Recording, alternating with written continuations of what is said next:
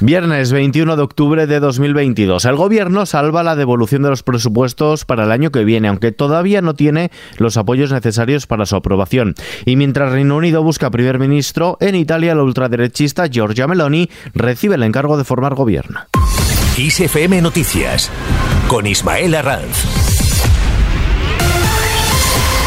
¿Qué tal? Comenzamos en Bruselas. El presidente del Consejo Europeo, Charles Michel, y la presidenta de la Comisión, Ursula von der Leyen, han asegurado que el precio del gas ya está bajando como consecuencia del acuerdo que los líderes alcanzaron ayer jueves para trabajar en medidas urgentes que abaraten la factura eléctrica. Los líderes de la Unión Europea han acordado reaccionar de forma unida y decidida ante cualquier ataque deliberado a infraestructuras críticas o de carácter híbrido, como los actos de sabotaje cometidos contra los gasoductos Nord y que han condenado enérgicamente. En este sentido, el presidente del gobierno, Pedro Sánchez, ha mostrado su satisfacción por los avances de la Unión Europea para hacer frente al alza de los precios energéticos, pero reclama mayor celeridad para aplicar las medidas impulsadas en la cumbre de Bruselas porque dice no hay tiempo que perder. La Comisión Europea acelerará los trabajos para una reforma estructural del mercado eléctrico. Eh, eh, la presidenta von der Leyen lo anunció en su discurso del pasado 14 de septiembre ante el Parlamento Europeo. Vamos a esperar a ver las propuestas eh, que plantea la Comisión. Saben eh, cuál es el planteamiento que hace el Gobierno de España de desacoplar la evolución del precio del gas a la evolución del precio de la electricidad. Sobre la extensión de la llamada excepción ibérica a toda la Unión, Sánchez asume que no puede ser en las mismas condiciones. Si se extiende la solución ibérica, pues evidentemente no puede ser sobre los mismos parámetros. por tanto, esto es un poco también lo que se le está pidiendo a la Comisión Europea si queremos intervenir en el mercado del gas que genera electricidad, para toparlo, como hacemos en, en la península ibérica, ¿cómo se haría y cómo se financiaría si se extiende al conjunto de la Unión Europea? En este sentido, el precio de la electricidad baja mañana un 1% hasta los 105 euros el megavatio hora en el tercer día en el que el llamado mecanismo ibérico no se aplicará desde que entró en vigor el pasado 15 de junio. El Partido Popular, por su parte, ha asegurado que el Consejo Europeo celebrado en Bruselas le da la razón en relación con el tope al gas y ha criticado de nuevo esa excepción ibérica. De hecho, ha subrayado que la propia Comisión Europea advirtió en un reciente informe que la excepción ibérica no es adecuada para afrontar el problema, según han indicado fuentes populares españolas que hoy, por cierto, han debatido internamente sobre vivienda en general y sobre ocupación en particular. El líder del Partido Popular, Alberto Núñez Feijó, ha afirmado que la regulación de los precios de alquiler es una medida que no ha funcionado en ninguna ciudad en la que se ha aplicado. Ha añadido que hay una cortina de humo para tapar el que es, a su juicio, el principal problema de la vivienda, el precio. Feijó ha inaugurado en Barcelona la primera convención sectorial del Partido Popular en las comunidades autónomas, esta vez, en esta ocasión, centrada en la ocupación ilegal de las viviendas. Hay determinados comportamientos de políticos en la ciudad de Barcelona que tienen un efecto llamada en favor de la ocupación de viviendas. ¿Y por qué? Porque el gobierno de la Generalitat de Cataluña no forma parte de la ocupación de las viviendas de sus principales problemas. Y además porque el gobierno de la nación se mueve entre la indefinición y la división en relación con el problema real de la ocupación de viviendas. Sobre los presupuestos para el año que viene, hoy acaba el plazo para presentar enmiendas a la totalidad. Sánchez ha desligado la reforma de la sedición del apoyo a los presupuestos. El presidente del gobierno, Pedro Sánchez, ha agradecido a PNV, Bildu y Esquerra que hayan renunciado a presentar enmiendas a la totalidad de los presupuestos generales del Estado para 2023 y ha desligado el apoyo de Esquerra a la reforma del delito de la sedición en el Código Penal. Pedro Sánchez agradece la confianza a aquellos grupos parlamentarios que no le han enmendado la plana. Y en ese sentido yo quiero agradecer pues a todas las fuerzas políticas el que evidentemente pues eh, no hayan presentado eh, las enmiendas a la totalidad y por tanto bueno pues se pueda permitir la entrada del presupuesto en, eh, las Cortes Generales y su debate y esperemos que futura aprobación.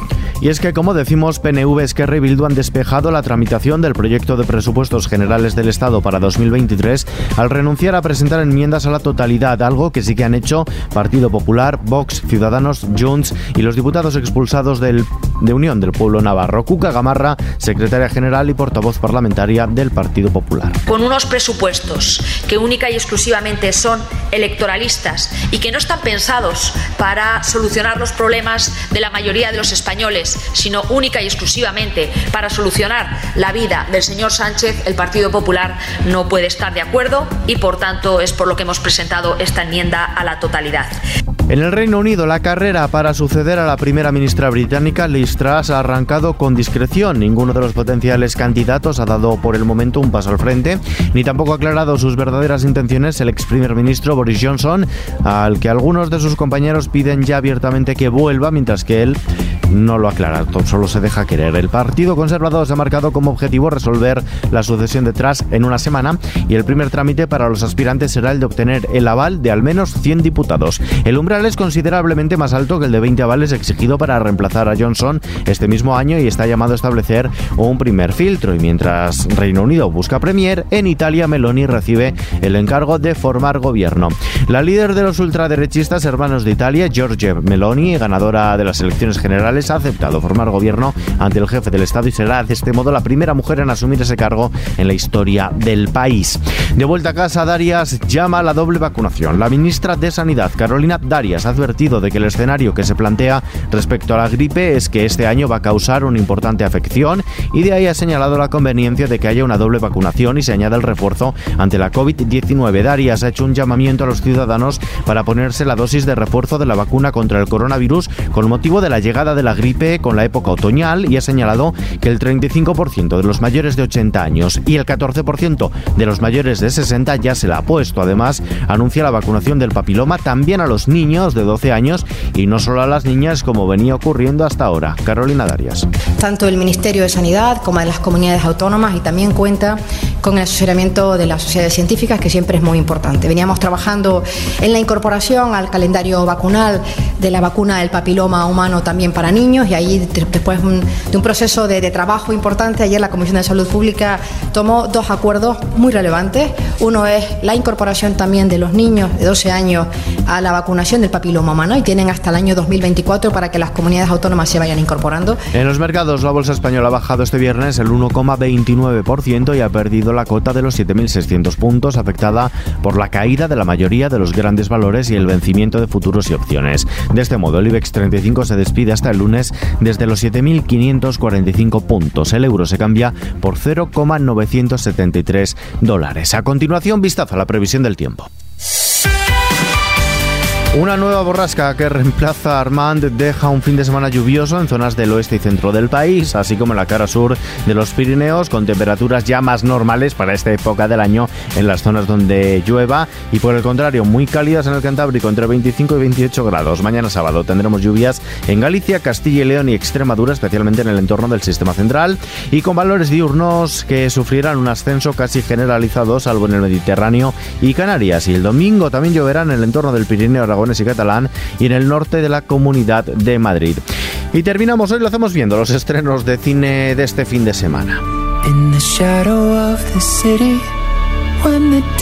La piel del tambor, la novela de Arturo Pérez Reverte que sigue las pesquisas de Lorenzo Quart, un sacerdote y agente del Vaticano enviado a Sevilla para investigar una serie de misteriosas muertes, llega a la gran pantalla en este film dirigido por Sergio Dow y protagonizado, entre otros, por Amaya Salamanca. Esta cinta tendrá que medirse en las butacas con Dwayne Johnson uniéndose al universo de DC Comics en Black Adam, primer film que explora la historia de este superhéroe que se mueve en una zona gris entre el bien y el mal y que debutó en la factoría de cómics como villano en 1945.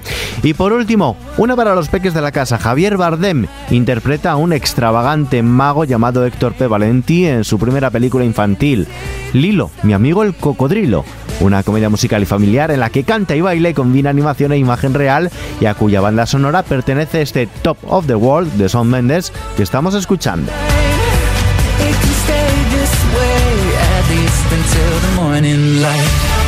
Así acabamos por hoy. La información continúa puntual en los boletines de XFM y aquí en las ediciones de fin de semana de nuestro podcast XFM Noticias. Gustavo Luna en la realización. Un saludo de Ismael Arranz. Buen fin de semana. Through the dark, there's someone singing like an old familiar song.